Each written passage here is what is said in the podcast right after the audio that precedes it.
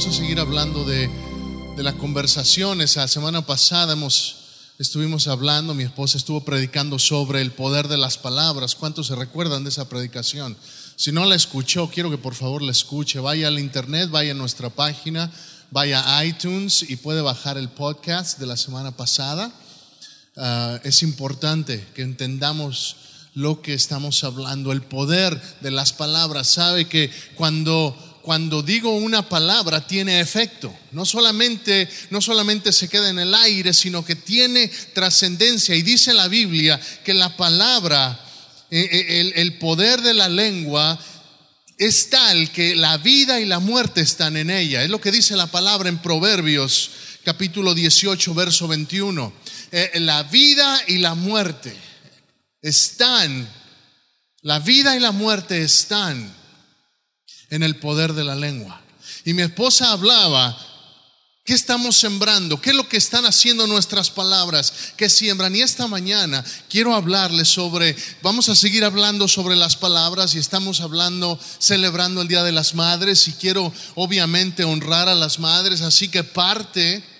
o Mucho de lo que le voy a hablar esta, esta mañana va dirigido a los varones, pero esto aplica a todos. Esto aplica a todos, pero, pero en particular a los varones. ¿Por qué? Porque si estés casado o no, Dios nos ha dado principios de cómo tenemos que hablar, cómo tenemos que comportarnos, y Dios quiere que cada día seamos más como Él. Dios es el, Dios es el amante perfecto. ¿Cuántos lo creen? Dice la palabra en Juan 3:16 que porque de tal manera que amó Dios al mundo él es el amante perfecto. Él es el, él es el esposo perfecto. Eh, en la Biblia vemos la analogía de que Dios es el novio, Cristo es el novio y la iglesia es la novia. Y Él se entregó por la novia, Él se entregó por, por su esposa, se entregó por nosotros. Entonces tenemos un gran ejemplo en nuestro Dios. Y, y, yo, y yo quiero preguntarle a todos, ¿cuántos quieren ¿Cuántos quieren que su casa prospere? Y yo sé que es una, es una pregunta tonta porque todos vamos a decir amén. ¿Cuántos quieren que, que su relación prospere? Si usted lo cree, diga amén.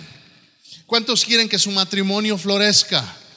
Y, y, a lo mejor los que están casados, ¿cuántos quieren casarse? Los que no están casados, ¿cuántos quieren casarse? Lucas quiere, Jessica quiere. Yo no sé, hay otros ahí que, pues no estoy seguro, no estoy segura. En su tiempo, en su tiempo, en su tiempo. ¿Cuántos quieren, papás, que sus hijos prosperen? Amén. Es una realidad que vivimos en un mundo caído y vivimos en, en, una realidad que, si somos honestos, todos podemos decir, hay áreas en mi vida que todavía pueden mejorar.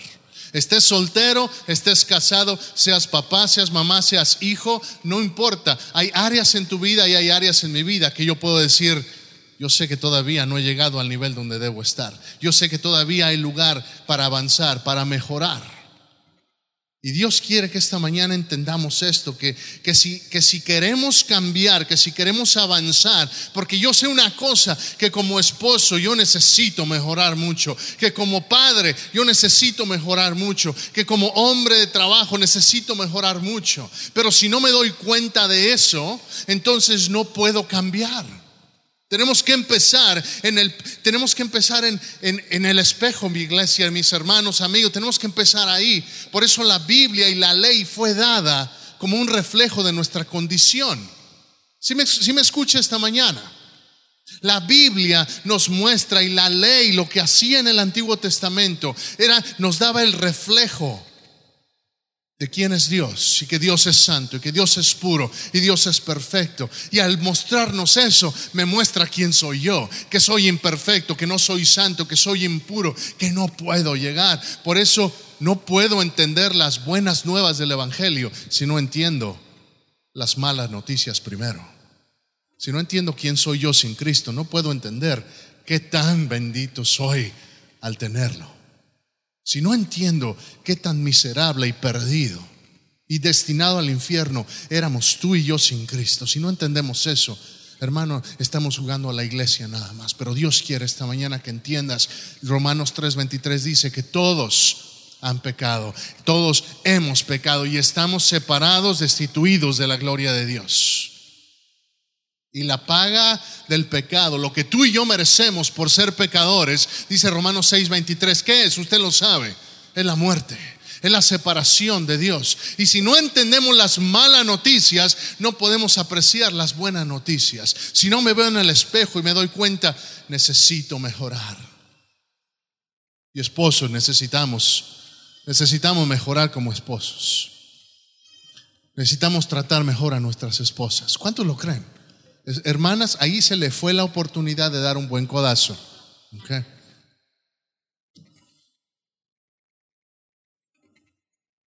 Y no lo digo lo viceversa porque hoy es Día de las Madres. Pero la realidad es que todos necesitamos mejorar. Y todo empieza en la actitud con la que yo empiece a pensar y empiece a mirar. La Biblia dice en Romanos 12, verso 2, que tengo que ser transformado tengo que renovar mi entendimiento. Yo quiero, yo creo esta mañana que al celebrar el Día de las Madres, yo creo que Dios lo que quiere hacer es que recapacitemos en nuestra vida familiar, en nuestra vida, en nuestra vida personal y busquemos más de Él en nuestra vida. Porque una familia sana se convierte en una iglesia sana y una iglesia sana se convierte en una colonia sana y una colonia sana se convierte en una ciudad sana. Pero no vivimos en ese mundo, no vivimos en esa realidad. ¿Por qué? Porque la realidad de las cosas es que en casa a veces no estamos dispuestos a sujetarnos a los principios bíblicos. Y esta mañana no se trata de apuntar el dedo, se trata de decir, Señor, transfórmame, hazme como tú quieres. ¿Sí me escucha? Es lo que Dios quiere esta mañana. Y varones, quiero decirte una verdad. Cuando mami está contenta, todos están contentos. Pero cuando mami no está contenta, nadie está contento. Era broma. Y luego lo piensa y, y se ríe después, ¿ok? Pero es una realidad. Es una realidad. ¿Por qué? Porque Dios nos ha llamado a que vivamos en armonía. Y si mi esposa no está bien, yo no estoy bien. ¿Por qué? Porque la amo y porque somos una carne y porque, y porque así debe ser. Porque así debe ser. Y esta mañana quiero decirte tres cosas que que debemos poner en nuestra boca. Tres tipos de palabras que tenemos que poner en nuestra boca. Y la primera son palabras que valoran, palabras que dan valor a la, otra persona. Varones, tenemos que aprender a ser, a ser eh, eh, cariñosos, expresivos con nuestras palabras. Proverbios 31, 28 y 29. Dice, se levantarán sus hijos y la llaman bienaventurada. Y su marido también la alaba Muchas mujeres hicieron el bien, mas tú, Mayra, sobrepasas a todas. Estoy juntando puntos para el rato.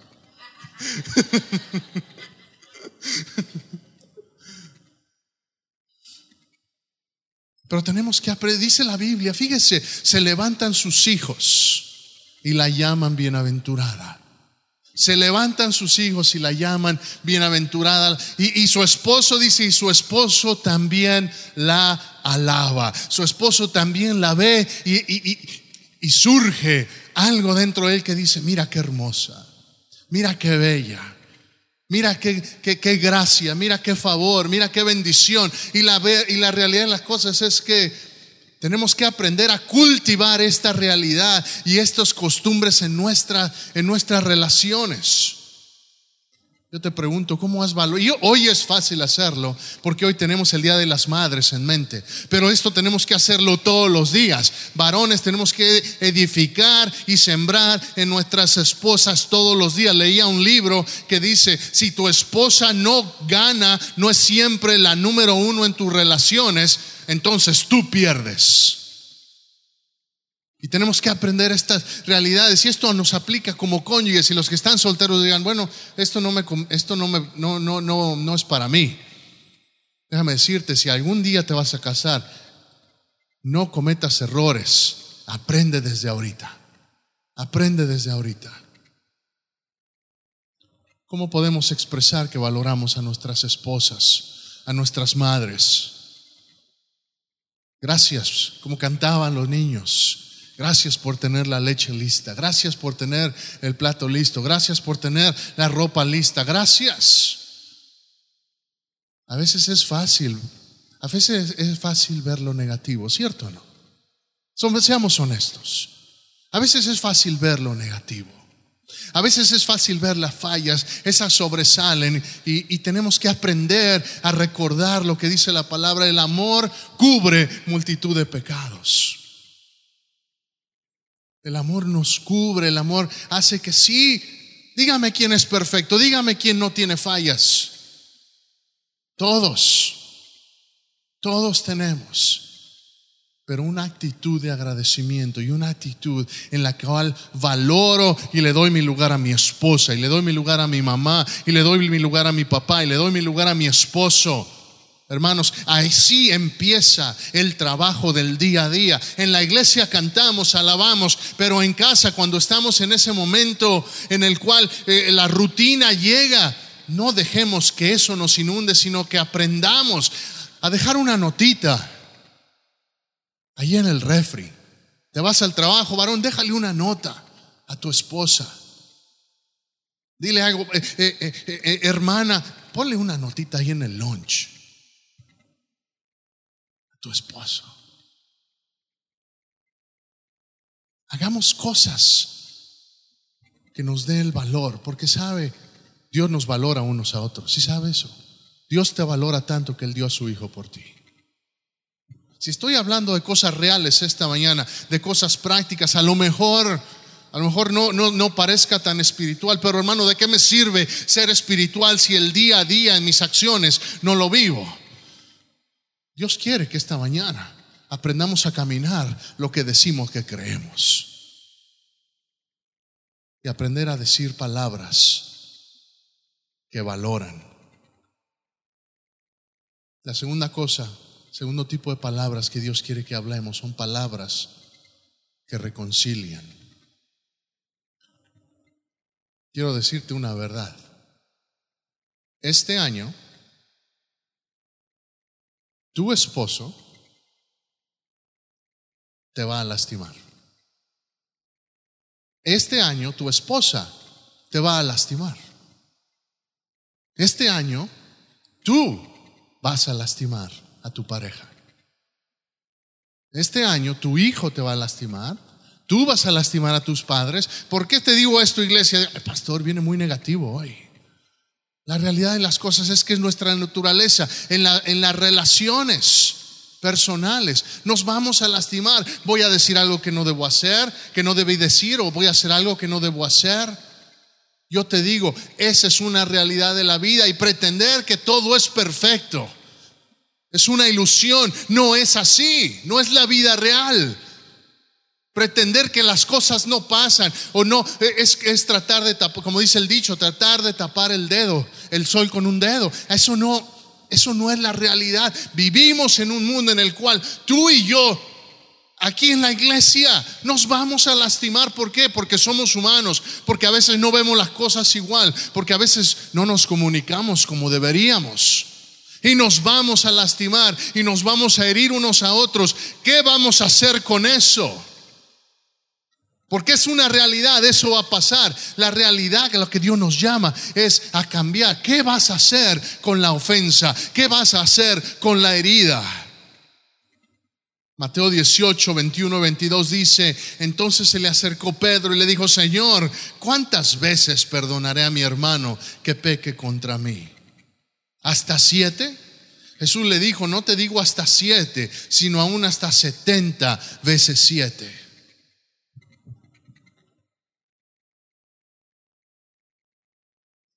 ¿Qué es lo que hizo Jesús en la cruz?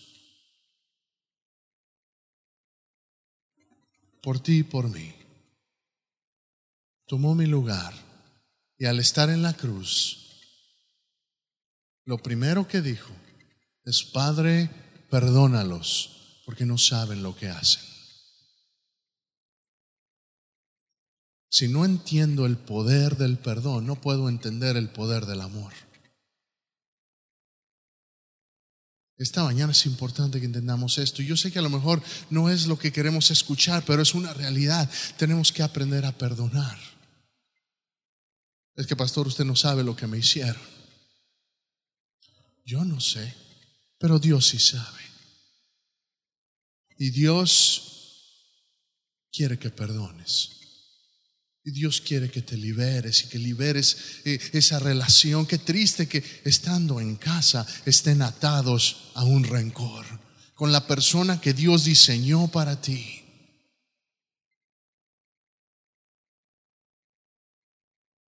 Pero es que no me viene y no me pide perdón. No importa. Tú perdona, tú libérate. Ahora cuando tú sabes que tú has ofendido, tú ve y humíllate. Tú ve y pide perdón. Es difícil pedir y pedir perdón. Es difícil. Porque sabes, es, es, ponerse vulnerable y, y, admitir que no somos lo que, lo que Dios quiere que seamos. Y yo sé que todos, absolutamente todos, aquí hemos estado en ese lugar donde hemos necesitado ir y pedir perdón.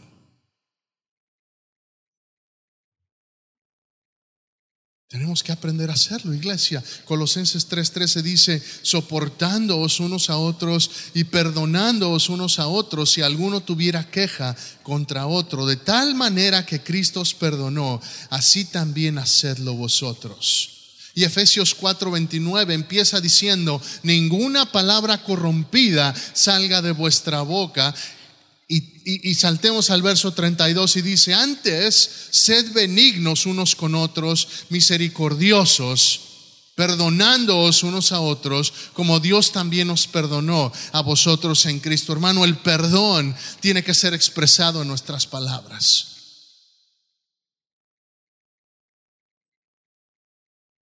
Quizá no saco la basura y yo sé que eso es importante para mi esposa que lo haga, pero ah, ya. Ya ni le pido perdón, pues ya sabe que se me olvidó, pues tengo que ir a trabajar. Voy tarde. Hay que ser lo suficientemente humilde para decir, sabes que perdóname mi amor, se me olvidó, dejé la basura. Cosas pequeñitas, pareciera insignificante y asumimos, bueno, ya sabe, ya me conoce, ya sabe que, pues así soy, ya sabe que, pues pues ya, yo sé que me perdona de todos modos. ¿Para qué le digo? Y son esas cosas que asumimos las que van deteriorando nuestras relaciones y las que van haciendo que poco a poco nos vayamos alejando del plan que Dios tiene para nosotros. Quiero que escuches algo y, déjame hacer una pausa. No, no pienses en tu esposo o en tu esposa ahorita, piensa en ti. Porque es fácil pensar, ah, es que, ¿ya viste? ¿Ya viste gordo?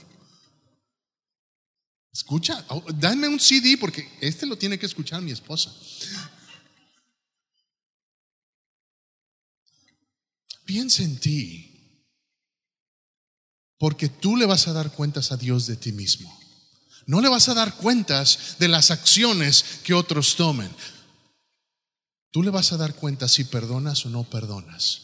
Si el otro pidió perdón o no, él o ella dará cuentas de eso. Pero tú vas a dar cuentas si pides perdón o si no pides perdón, si perdonas o si no perdonas.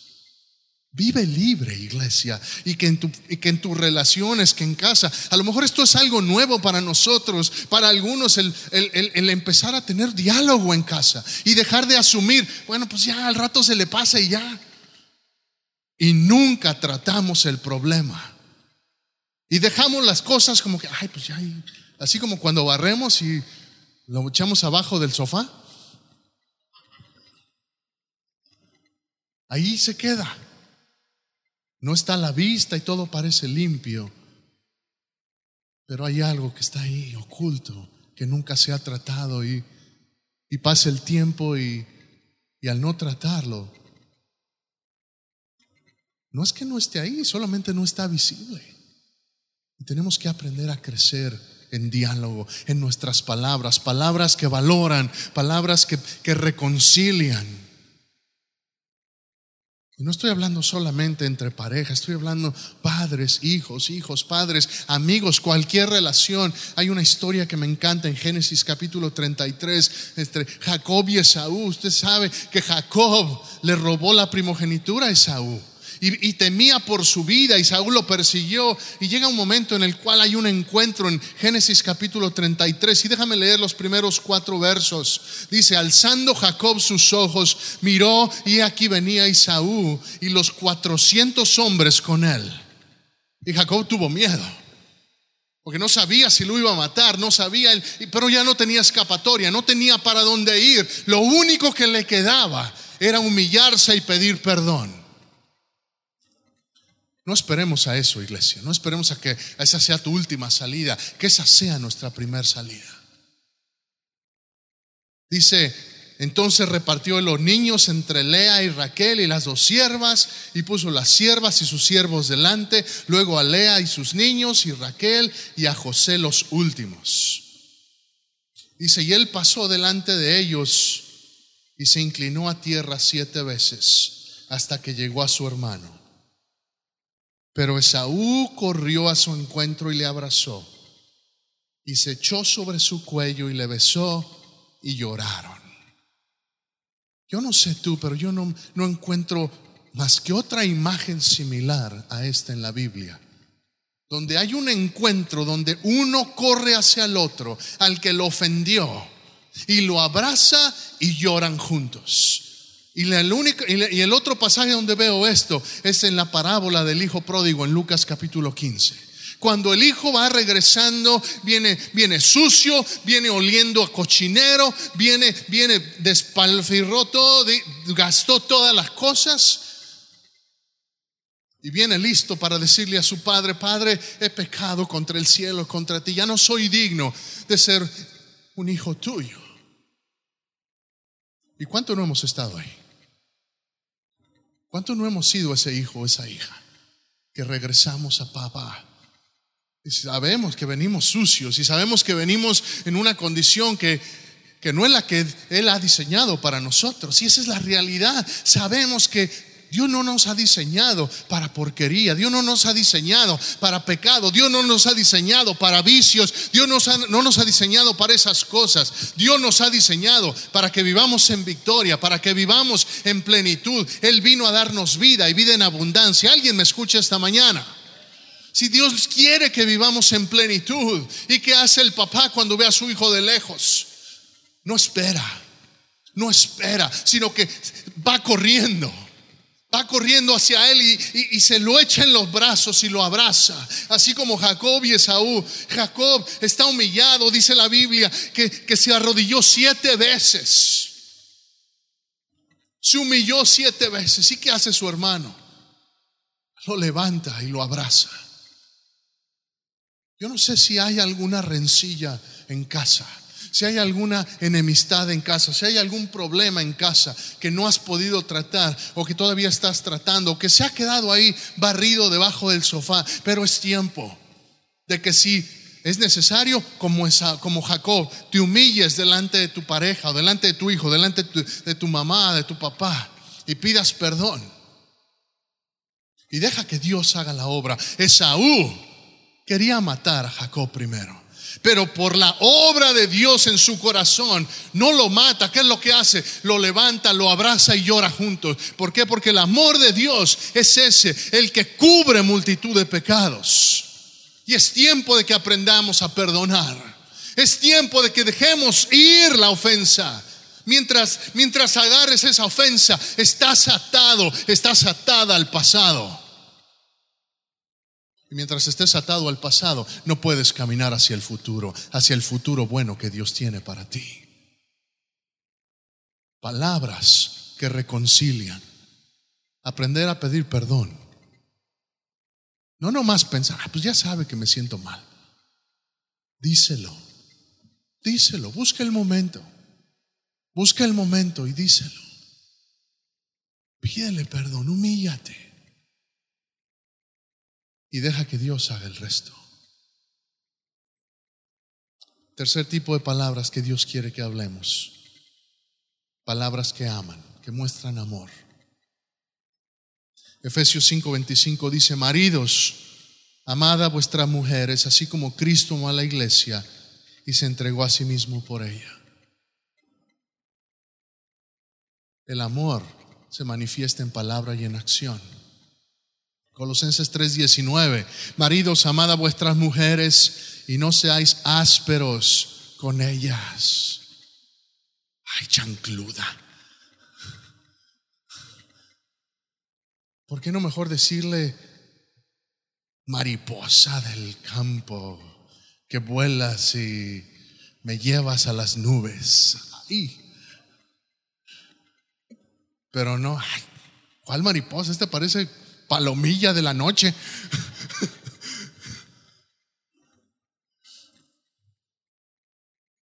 No seas áspero con tus palabras. Y a veces son cosas tan sencillas como decir un gracias, como decir un, pásame la sal.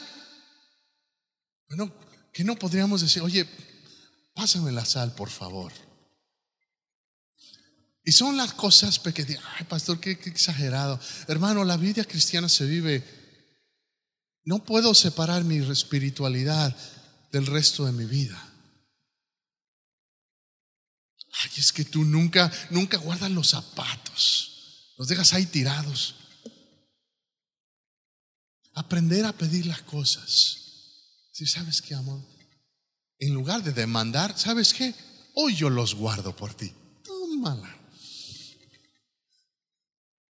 Sí, en lugar de, pues ¿dónde está, dónde está mi, mi camisa planchada? ¿Por qué no mejor le dice, sabes qué, amor? Hoy yo plancho. Hoy yo plancho.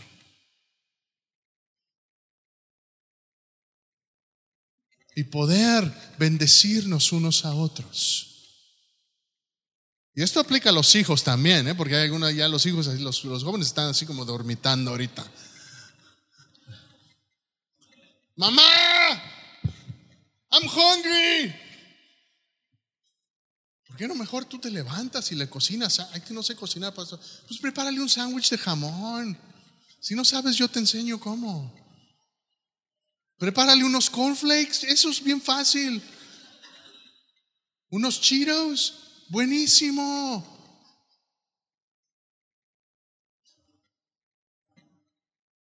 Pero tenemos que aprender a demostrar el amor.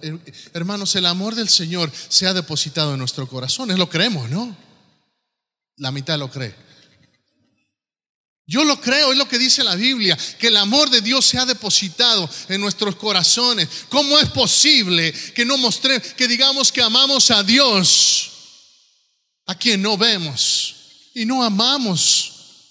Principalmente a aquellos con los que vivimos, a los que sí vemos y somos ásperos y somos duros. Iglesia, esta mañana no vengo a hablarte como alguien que lo vive perfecto, al contrario, pregúntale a mi esposa. De mis errores aprendo más. Ella sabe que de los imperfectos yo soy el primero. No vengo a decirte cosas como si yo supiera más. Te vengo a decir lo que veo en la palabra que a mí me habla y que nos habla esta mañana. Y que Dios quiere que hablemos palabras que valoren a nuestra pareja, a nuestra familia, a nuestros amigos. Que hablemos palabras que reconcilien, que aprendamos a pedir perdón, a preguntar, ¿sabes qué? ¿Me perdonas? Y que también aprendamos a decir, ¿sabes qué? Sí te perdono, sí te perdono. Entiende una cosa, el perdonar no significa que estás dando permiso o asumiendo que lo que pasó está bien. Si te ofendieron, eso es está mal. Y, pero cuando tú das el perdón, no estás dando permiso, ni estás diciendo, ah, está bien lo que hiciste, en absoluto. Cuando estás diciendo perdón, estás diciendo, sí me lastimaste, pero decido Decido amarte por encima de la ofensa. Decido amarte. Y Dios quiere que aprendamos a dar palabras que aman. Cantares, el, el, cantar de los cantares, es un libro tan, tan especial porque es la analogía de, del amor entre un hombre y una mujer. Y yo creo que es un manual para, la, para, para las relaciones matrimoniales.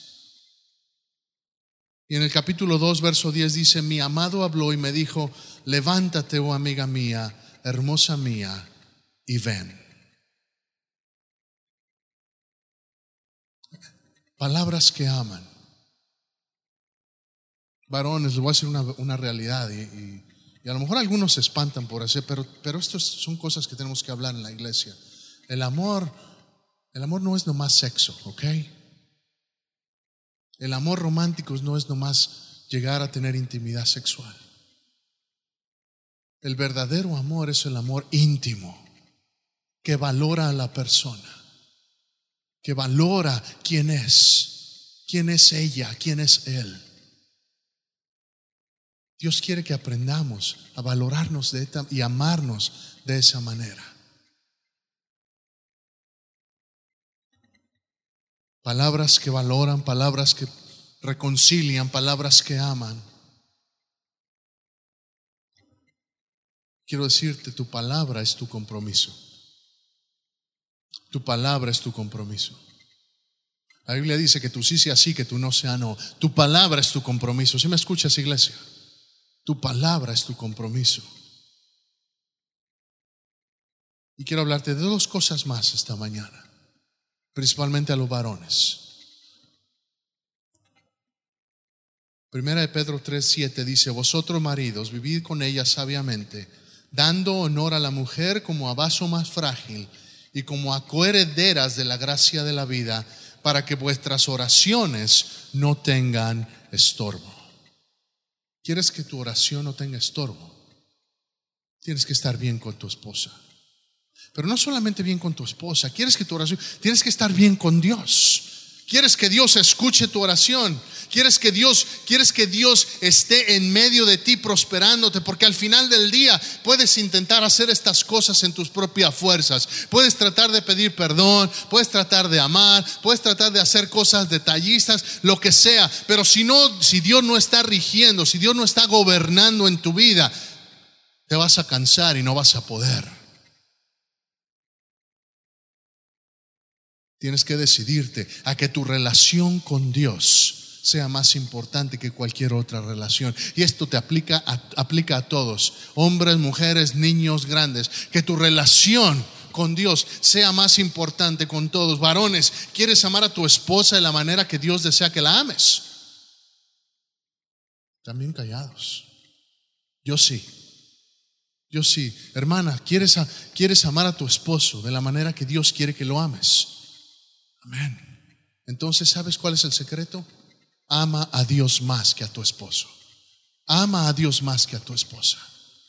Ama a Dios, entrégate a Él más.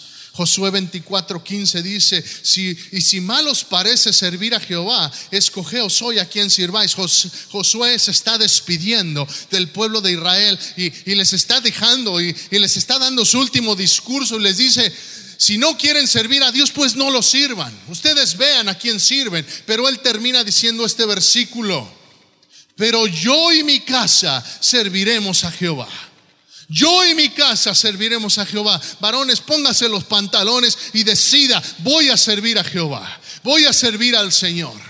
En las buenas y en las malas voy a servir al Señor. Tenga buen día o no tenga buen día.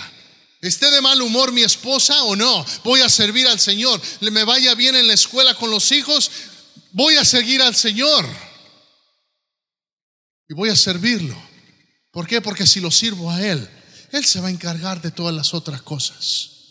Él se va a encargar de redimir todas las cosas que han sido quebrantadas por la naturaleza del pecado.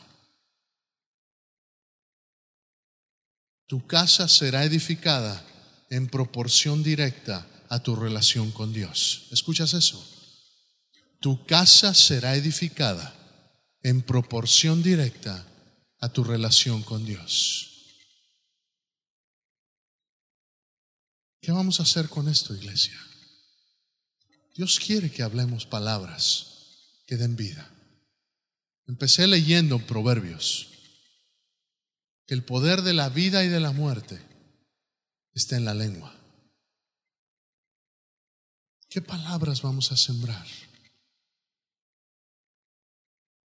Palabras que valoran, palabras que perdonan. ¿Es fácil? No, no es fácil. No, no es fácil. Estamos hablando de la vida real. Estamos hablando de dolor, estamos hablando de heridas, estamos hablando de, yo no sé, seguro, te han lastimado, ¿cierto? Pero también tú has lastimado, ¿cierto? ¿Qué vamos a hacer? Yo quiero hacer lo que Cristo haría. ¿Es fácil? No, no es fácil.